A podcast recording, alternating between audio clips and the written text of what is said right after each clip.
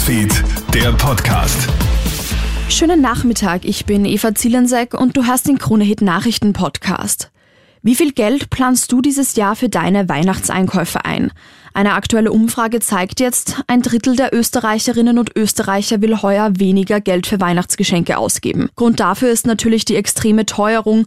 Gut die Hälfte der Befragten plant zumindest gleich viel Geld wie im Vorjahr auszugeben. Im Schnitt bewegt sich das Geschenkebudget zwischen 100 und 350 Euro. Freizeit- und Verhaltensforscher Peter Zellmann. Weihnachten ist ja von einem Trend gekennzeichnet, der ohne dies lautet, haben wir Geschenke überhaupt notwendig? in manchen Familien, wo Kinder schon älter sind, kommt man ohne äh, Geschenke aus. Das ist ein Trend und der wird sich heuer verstärken.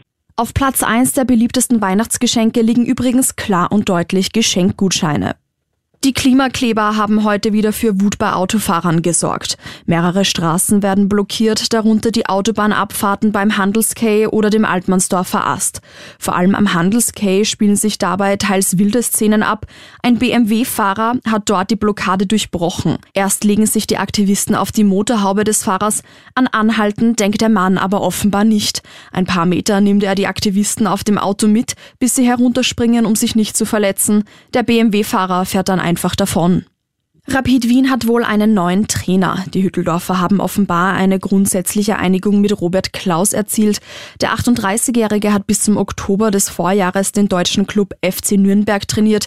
Klaus kommt aus der Trainerschmiede von Red Bull Leipzig, hat unter anderem mit Jesse Marsch und Julian Nagelsmann zusammengearbeitet. Der 38-Jährige wird der dritte deutsche Trainer sein, der bei Rapid im Amt ist. Das war dein News Update. Noch einen schönen Tag. Newsfeed, der Podcast.